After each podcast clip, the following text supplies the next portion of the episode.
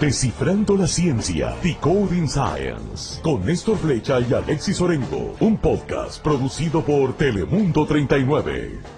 Y de esta manera iniciamos un nuevo episodio de Descifrando la Ciencia. Como siempre, les saluda Néstor Flecha y me acompaña remotamente mi copiloto de viajes, Alexis Orengo. Así es, Néstor, muy feliz de estar en este episodio, un episodio que va a ser muy interesante, eh, un tema que que muchas personas se van a ver identificadas eh, con este tema y sobre todo porque em, a través de las redes sociales muchas personas hablan acerca de sus mascotas. Las mascotas. Yo no tengo mascotas, pero te pregunto, Alexis, ¿tú tienes mascotas? Tengo mascotas, eh, fui una de esas personas que adoptamos durante, eh, durante estos últimos meses de la pandemia. mi esposa sí había tenido mascotas en Puerto Rico, yo también había tenido mis mascotas, pero esta es la primera mascota que tenemos los dos como, como pareja, como casados. Así que eh, sí, adoptamos hace poco. Eh, perro, gato, tortuga, lagartija. Es un perrito, un perro, este, lo adoptamos desde, desde Poppy. Eh, ha sido un proceso interesante porque hemos pasado por el proceso de entrenamiento, de que siga las reglas de la casa que hemos establecido. Y los que me siguen a través de las redes sociales, pues lo han visto, Rooker se llama, y se ha convertido medio, famosito, ya se ha apoderado de mis redes sociales. Oye, pero entonces, ¿por qué no traemos un invitado, alguien que es experto en el tema, que nos puede hablar de las mascotas? Vamos a presentarnos. Así es, Néstor, y para eso vamos a contactarnos específicamente con un veterinario, que es el doctor, ¿verdad?, que se encarga precisamente de los animales. Y para eso tenemos al doctor George Sanabria, quien es veterinario y que tiene 10 años de experiencia. Doctor, bienvenido. Saludos, muchas gracias. ¿Cómo están? ¿Todo bien? Todo muy bien, todo muy bien. Aquí seguimos, esta pandemia, esto no termina. Eh, no, para nada. Eh, pero bueno, seguimos aquí, lo hacemos posible. La tecnología nos permite hacer este episodio de Descifrando la Ciencia a pesar de que estamos de manera remoto. Doctor, muchas gracias por estar aquí con nosotros. Yo creo que, es un tema que, como bien Alexis decía, es un tema que muchas personas se van a identificar. Y no puedo dejar este episodio, este, no puedo iniciar la conversación sin hacerle esta pregunta. Eh, ¿Usted es Team Perro o Team Gato? bueno, los amantes de gato me van a odiar un poquito pero diría que soy team perro. Eh, Ahí está, lo dijo.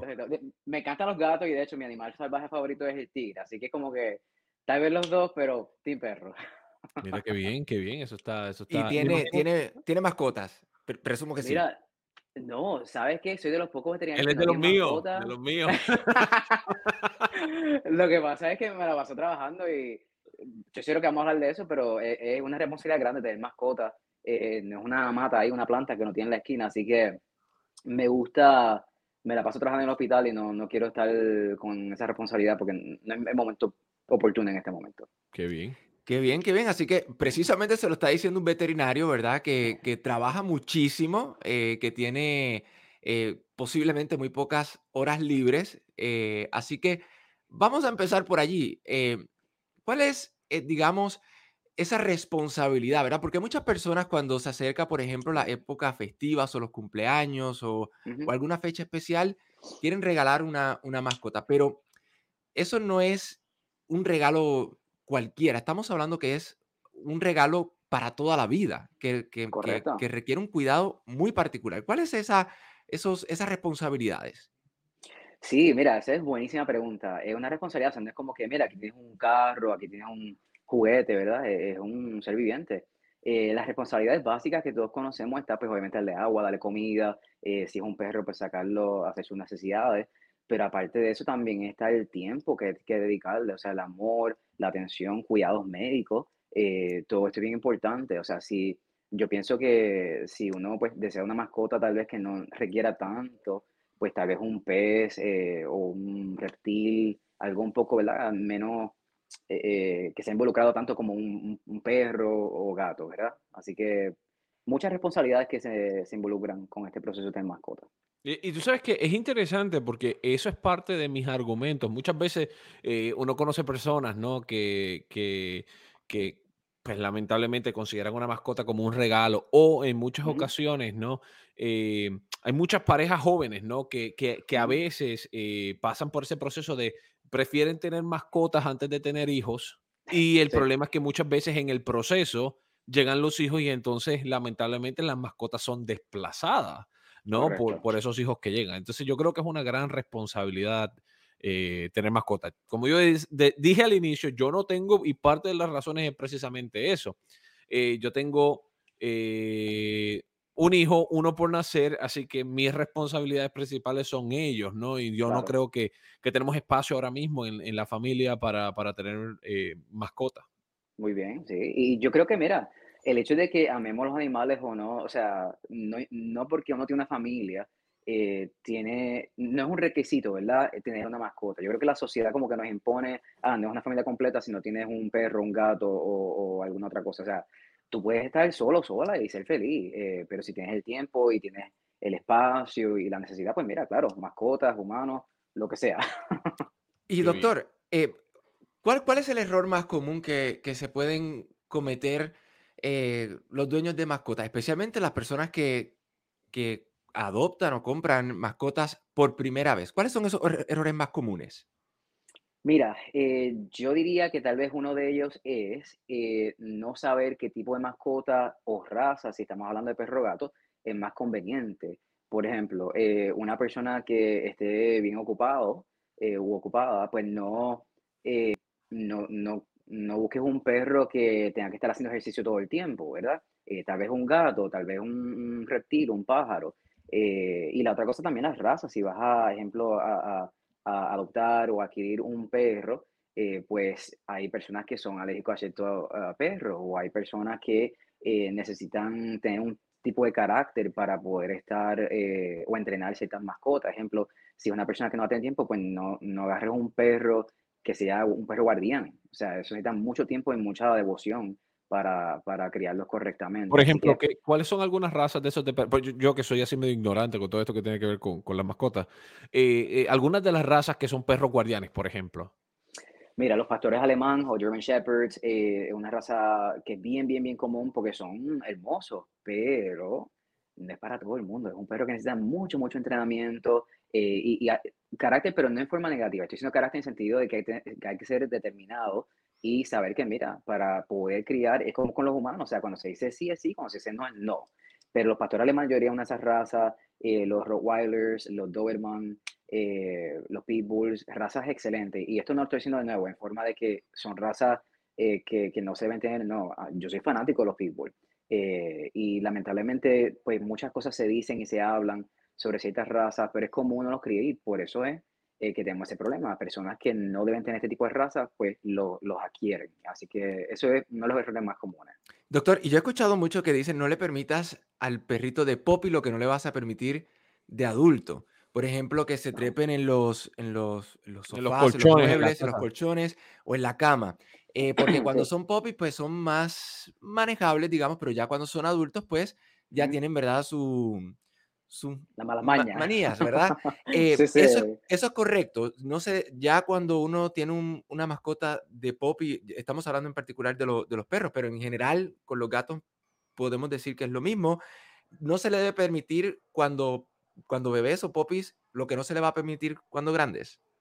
Correcto, sí, eso es correcto. Y, yo creo que también una forma de verlo es eh, como uno cuando tiene hijos humanos, pues cómo, qué cosas uno hace eh, para evitar ciertas cosas o dirigirlo en cierto camino, ¿verdad? Pues las mismas cosas en términos generales aplica a las mascotas también. O sea, que si hay algo, algún tipo de comportamiento o actividad que no va a ser bueno para tu estilo de vida, pues mira, no, no, no motives a esa mascota a que haga eso, no, no estimules ese tipo de comportamiento. Doctor, ¿cuál es la importancia de, por ejemplo, eh, usted al inicio del, del, del, del episodio decía.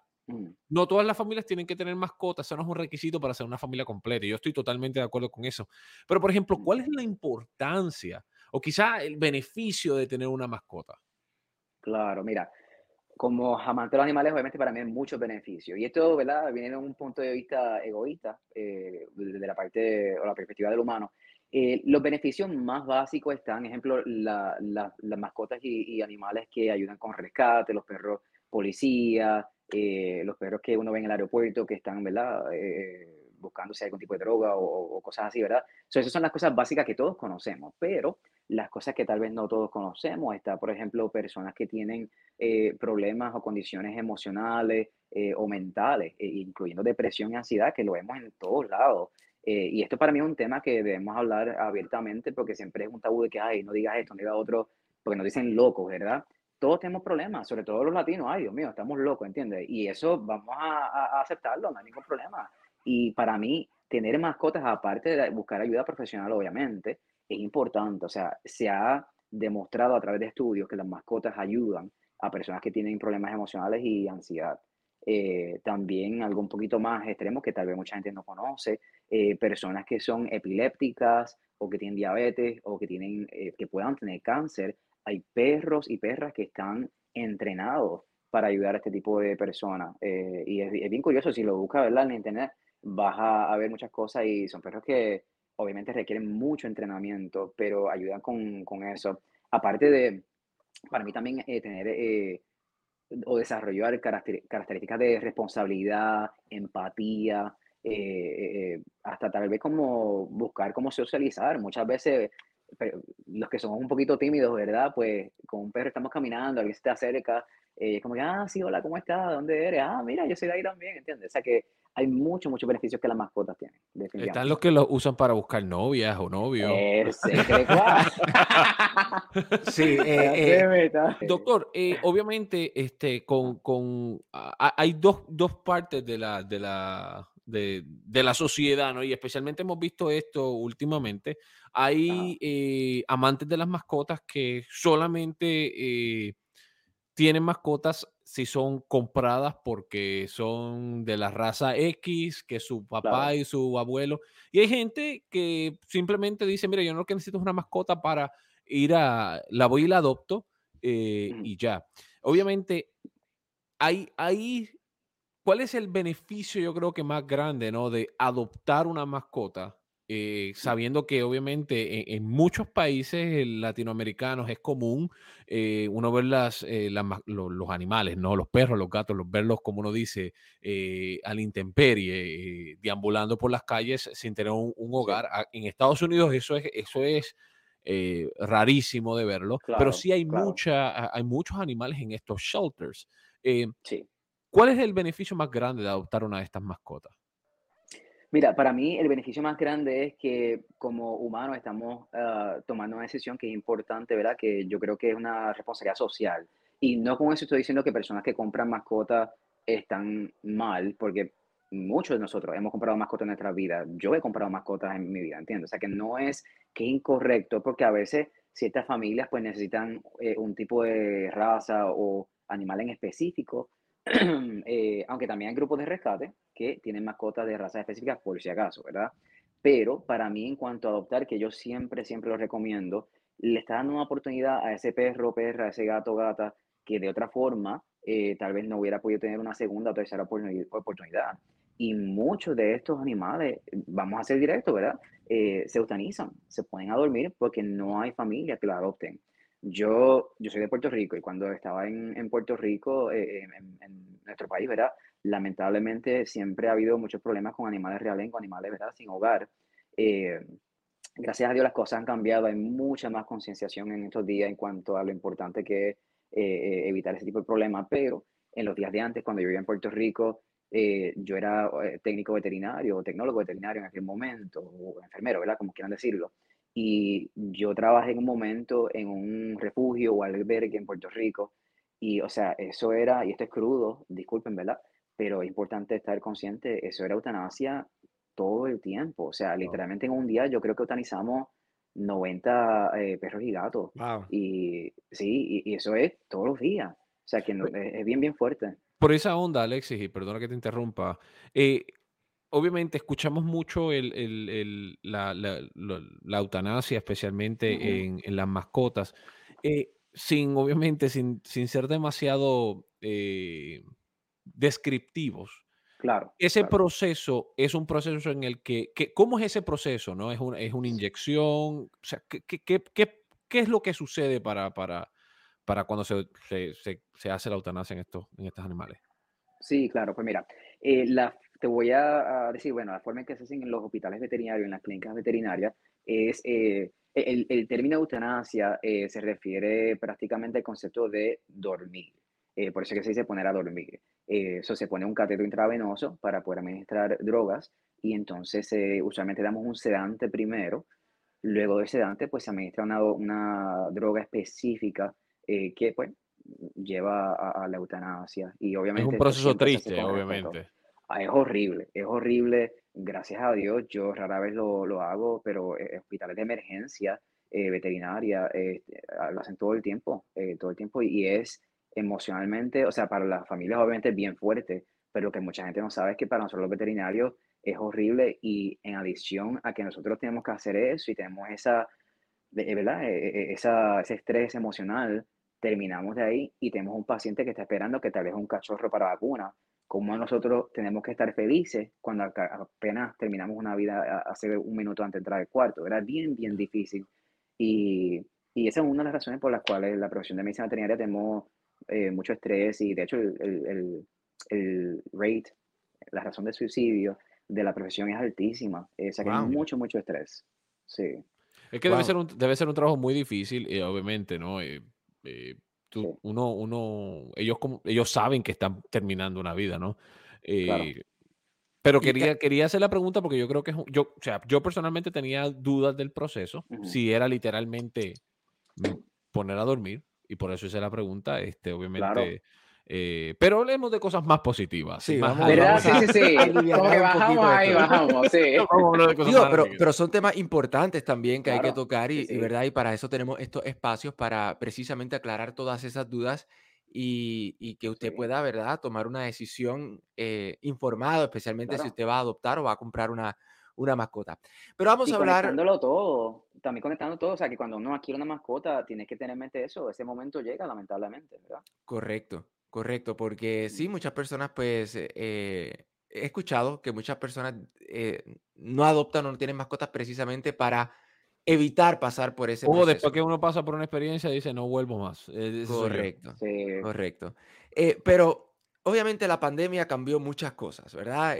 muchas personas, bueno, cambió el mundo por completo, ¿verdad? Y, y la pandemia, muchas personas quedaron solas en sus casas porque eh, quedaron encerradas. Eh, y algunos decidieron precisamente adoptar, ¿verdad? Mascotas. Pero poco a poco se ha tratado de regresar a la normalidad. ¿Cómo? Eh, y esto tengo que admitirlo que lo aprendí luego que adopté mi mascota.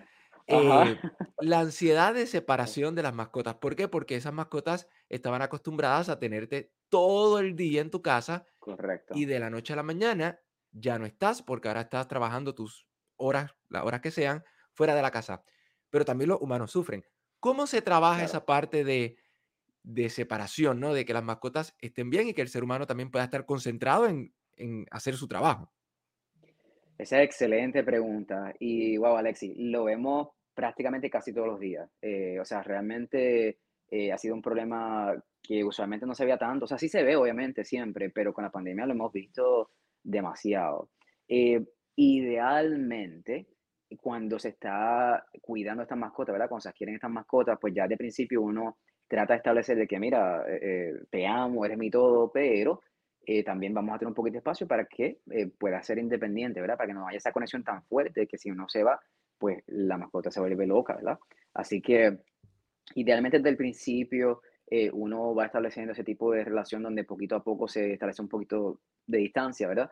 Eh, y hay formas, disculpa, formas saludables de hacer eso, eh, pero hay momentos, ¿verdad? Digamos que no se hizo por cualquier razón, que muchas personas están en ese bote. Pues ya una vez llega cuando ya tienes el problema al frente tuyo, entonces se trabaja con entrenamiento. Y esto es pues poquito a poco eh, a tener espacios de 5 o 10 minutos que nos separamos, ¿verdad? Y tal vez utiliza eh, una actividad que sea buena para tu mascota, ya sea un juego, ya sea eh, comida, lo que sea, ¿verdad? Que sea positivo, utiliza eso y poco a poco extiende más los tiempos que nos dedicamos a eso para entonces tener un poco más de espacio. y esto no es un proceso de la noche a la mañana, o sea, esto literalmente toma meses, a veces hasta más, y, lamentablemente a veces hay que utilizar drogas Y cuando digo drogas, digo medicamentos, no, no digo Claro. cosas en la calle, ¿ok? Eh, hay, hay que utilizar medicamentos eh, para esto, medicamentos contra la ansiedad. Ejemplo, eh, trazodones, que es un medicamento que se utiliza con los humanos para Y esto ansiedad. es para la mascota. Estamos hablando de tratamiento para la mascota. Correcto. Y con profesionales, no es que usted va ahí a comprar cualquier medicamento. Gracias por decir eso, sí. No es como que, ah, eh, el vecino me dijo que tiene este medicamento, déjale par de pastillas. No, por favor, o sea, eso es horrible. Así que siempre, siempre consultar con el, el equipo veterinario que esté a cargo de tu mascota, del cuidado básico de tu mascota. Pero sí, hay muchas formas de hacerlo, pero es un proceso, toma tiempo y es bien importante, no tan solo por el aspecto emocional de ambas partes, ¿verdad? Pero físicamente, yo he visto mascotas que literalmente se rompen una uña, se fracturan, se rompen un diente, eh, se quedan encajados en la jaula o tuve un- eh, yo trabajé en, en California hace unos años, eh, tuve un cliente que el perro fue al segundo piso, rompió la ventana, brincó del segundo piso y cayó en basura, se estuvo bien, pero por la ansiedad se, se volvió loco y brincó del segundo piso. O sea que Wow. es un tema importante. Entonces, ¿qué deben tener en cuenta esas personas antes de dar esa- ese paso de decir, ok, yo voy a adoptar una mascota? Pues mira, muy, muy buena pregunta ah, de nuevo. Eh, hay varios factores. Para mí lo primero es tu estilo de vida. Si eres una persona que viaja mucho, que trabaja mucho, mira, tal vez no debes tener mascota, ¿verdad? O de nuevo, una mascota tal vez con, con, con cuidados mínimos, mínimos, mínimos. Como una planta. Exacto. una planta, algo así, que no requiera gran cosa. Ay, madre. Exacto. Así que, o sea, eso es bien importante, cuál es tu estilo de vida, ¿verdad? Eh, la otra cosa también es eh, eh, el espacio. O sea, si tú tienes un apartamento de 600 pies cuadrados, no agarres un gran danés, porque, o sea, es un caballo que va a tener dentro del apartamento, ¿verdad? Eh, así que el espacio, o si tienes eh, patio, ¿verdad? También eh, eso pues puede ayudar, pero nuevamente, que está alrededor tuyo, porque si tienes un perro que, que se cree venado y quiere brincar por todos lados, pues allá brincó la verja y se fue, ¿entiendes? O sea, que tienes que tener en cuenta eh, eh, eh, tu estilo de vida y también el hecho de que va a afectar tu estilo de vida en el sentido de que si tú quisieras viajar, pues tienes que buscar quién te va a cuidar a ese bebé, ¿verdad? Lo otro también es, y este tema todos lo odiamos, pero es bien, me gusta ser bien directo y realista, la finanza. Siempre pensamos que, ah, un perro, un gato, darle comida, agua y ya. No es así de fácil, o sea, están No, no es así de fácil. no, ¿verdad? Exacto, tú, tú debes saberlo. O sea, la- están las vacunas, está, se enfermó, le dio diarrea, infección de oído, eh, un accidente horrible, ¿entiendes? O sea, que realmente es, eh, es algo bien importante tener en mente. Quiero, eh, y Néstor, y perdona que, que de esto, ya adelante, que mencionó de, de 14 años, eh, Néstor al- más a- a- atrás estuvo mencionando de que eh, cuando llegan los hijos, ¿verdad? O cuando tenemos hijos en, en la casa, ¿cómo se puede hacer esa, o por ejemplo, si uno va a traer, ya uno tiene eh, un hijo y quiere traer una mascota o nace un hijo. ¿cómo se debe hacer esa transición?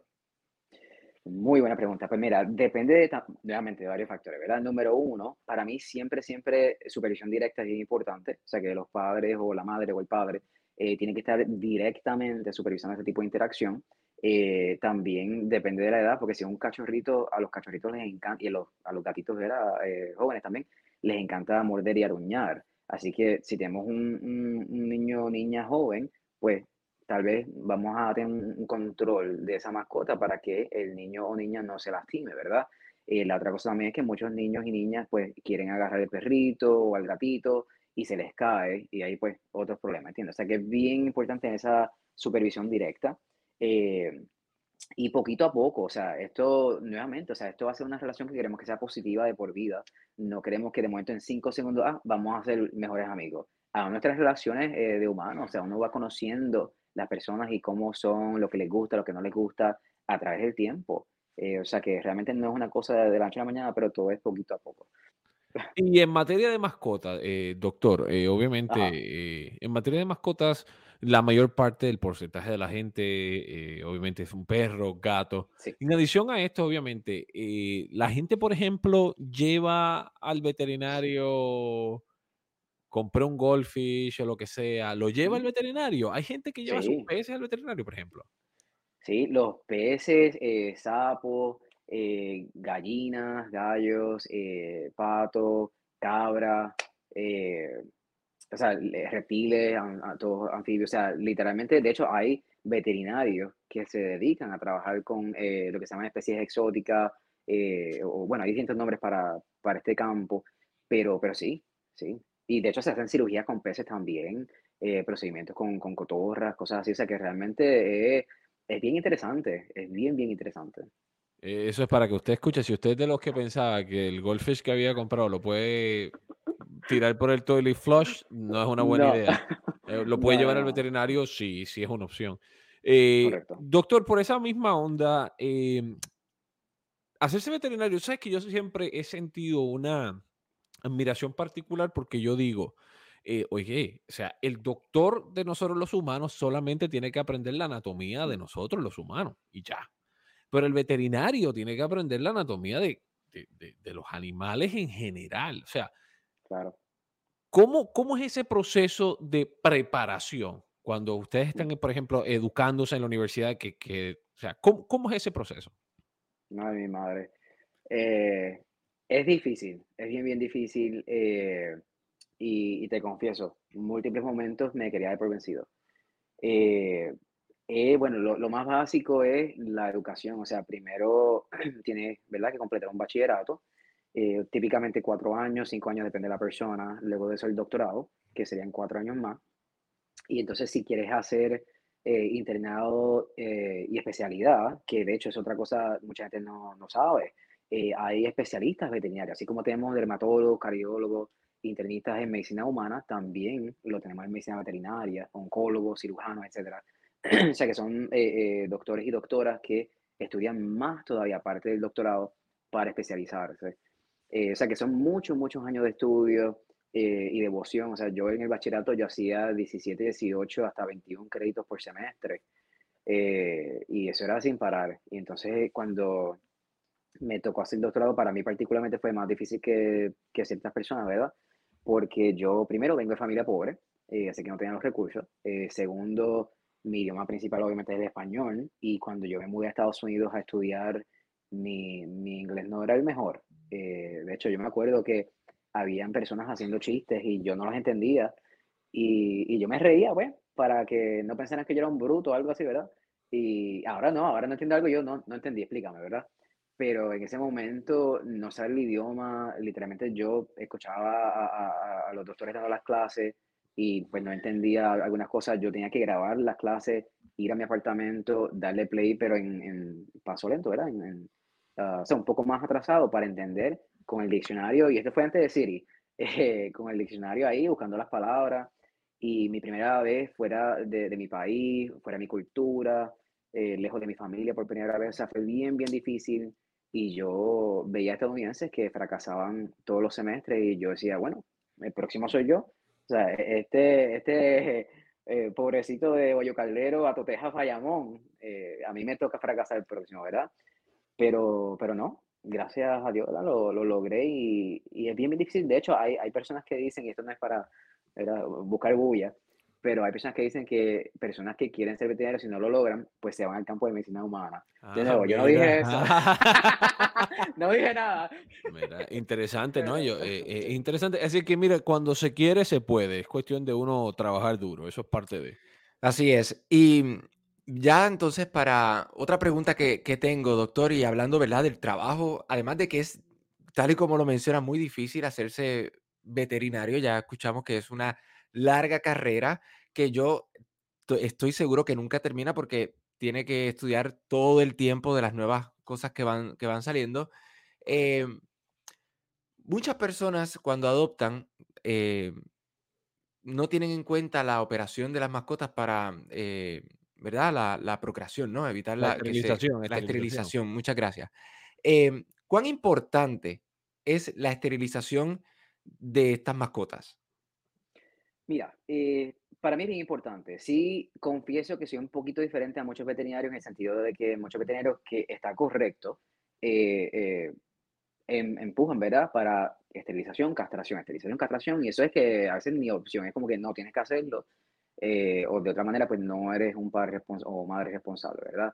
Yo pienso un poquito diferente. Yo sí creo en estimular que se haga este procedimiento y en educar a la gente. Mira, estos son los beneficios eh, de esterilizar o castrar, ¿verdad? Para mí es bien importante, pero más que eso, aparte de esa educación y ese tiempo, ¿verdad? Dedicado a hablar sobre esos eso, pros y contras, si uno es un padre o madre responsable, eso para mí es lo más importante, ¿verdad? Porque, en, por ejemplo, en Europa muchos perros y gatos, sobre todo perros, no están esterilizados o castrados. eso realmente es en, Estados Unidos me ha empujado mucho a, esterilizar y castrar por la sobrepoblación. En Europa eso no es un problema serio. O sea que como hay tanta sobrepoblación aquí, pues tenemos que estimular, eh, esterilizar y castrar. Y nuevamente, quiero ser bien específico, yo lo apoyo, lo recomiendo siempre. Pero para mí es importante en esa conversación beneficios y los contras, y entonces dejar que los padres y madres tomen las decisiones. Importante. Así que siempre, ¿verdad? Que usted vaya a tomar esa decisión, tal y como lo menciona el doctor. Es importante, ¿verdad? Que usted lo consulte y que, que esté claro, ¿verdad? De, como bien lo menciona, de, los pros y los contras. Y recordar, ¿verdad? Este, como bien menciona, de, del problema, ¿verdad? De la sobrepoblación de animales que hay aquí en, los Estados Unidos. Y es un tema, es un tema eh, importante, ¿no? Y muchas personas no eh, como bien dice el doctor, lo hacen por porque le dicen que hay que hacerlo, no sin necesariamente entender que obviamente hay una razón detrás eh, por la que se está recomendando, ¿no? Que se haga, que se haga este, este proceso, ¿no? Así que yo creo que eso es sumamente importante. doctor, ¿algún mensaje en general que quiera darle a, a nuestra audiencia? sobre las mascotas o, o dónde eh, pueden, pueden eh, contactarlo, por ejemplo. Claro, sí, sí. Mira, mensaje en general, eh, tener una mascota, pues sí, definitivamente es una responsabilidad, como ya hemos hablado, ¿verdad? Pero lo más importante para mí saber es que ya una, una vez uno ha en, en, entendido que es una responsabilidad, los beneficios de tener una mascota como parte de la familia son, ay, innumerables, ¿verdad? O sea, yo amo los animales con toda mi vida y a veces hasta más que los humanos, eh, y realmente eh, es bien, bien importante ser apasionado y, tener ese cariño por nuestras mascotas y, darle ese tiempito, ¿verdad? También enseñar a nuestras familias a cómo tener empatía y, que no es solamente nosotros los humanos, que siempre sobre, todo es sobre nosotros los humanos y todo es para mí, para mí, para mí. No somos los únicos en este planeta, así que eh, para mí eso es bien, bien bonito, tener esa familia, esa relación.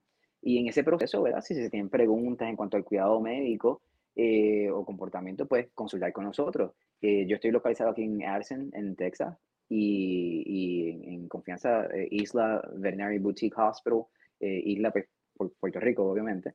Así que en confianza me, me fascina ayudar a la gente, ayudar a los animales, y, y, es importante que nos ayudemos uno al otro, sobre todo con toda esta locura de la pandemia. A veces nos olvidamos que es importante estar aquí uno para el otro. Muchísimas gracias, doctor, por su tiempo. Le agradecemos sobre todo que haya estado con nosotros en esta, en esta conversación. No, gracias a ustedes, de verdad, Alex y Néstor. Me encanta lo que están haciendo. Eh, sean que van a, llegar muy lejos, así que mucho, mucho éxito y muchas gracias por permitirme el honor de estar aquí con ustedes, ¿ok? Gracias, Muchísimas gracias. gracias. Oye, Alexi, otro tema interesante que, tocamos el día de hoy, te tengo que ser completamente honesto. eh, eh tener una mascota, obviamente, yo siempre he dicho que es una gran responsabilidad, pero después de haber hablado con el doctor hoy, eh, uno se da cuenta que la responsabilidad es, sumamente seria. Sí, definitivo. Y, recalcar, ¿verdad? Que, no es tan solo la responsabilidad de llevarlo al, doctor y, como bien mencionaba, de darle comida y agua, sino también una responsabilidad financiera, donde uno tiene que, realmente poner, ¿verdad? Eh, todos esos pros y contras y la forma que uno puede realmente eh, si uno puede realmente tener una mascota, ¿no? Y ser, eh, y ser honestos, ¿no? Y, es una responsabilidad que es para toda, para toda la vida. Y uno quiere, ¿verdad?, que esas mascotas tengan la mejor calidad de vida posible. Así que son algunos detalles que se tienen que tomar en cuenta antes de tomar ese paso tan, tan importante. Definitivamente, Alexis, y, obviamente a nuestra audiencia decirle gracias por acompañarnos en este episodio de Descifrando la Ciencia. Hoy hablamos sobre las mascotas y sobre la importancia del veterinario, ¿no? En esta ecuación de tener seres humanos y mascotas juntas, hablamos de esto un poco. Les recuerdo antes de irnos que esta, esta, esta información, este episodio, como usted lo sabe, está en su plataforma de podcast preferida, está en su plataforma eh, de Over the Top, que eso sería eh, Roku, Apple TV, también Amazon Fire TV. Ahí no se encuentra. Y Alexis, hoy, ¿qué tema desciframos? Bueno, hoy estuvimos descifrando la ciencia de las mascotas, de cómo convivir, ¿verdad?, eh, con nuestras mascotas y la importancia de, de, las mascotas. Usted recuerde que, como bien mencionaba esto, nos puede seguir en todas nuestras plataformas y recuerde que siempre hay un tema para descifrar. Hasta la próxima. Gracias por escuchar Descifrando la Ciencia, Decoding Science, un podcast producido por Telemundo 39.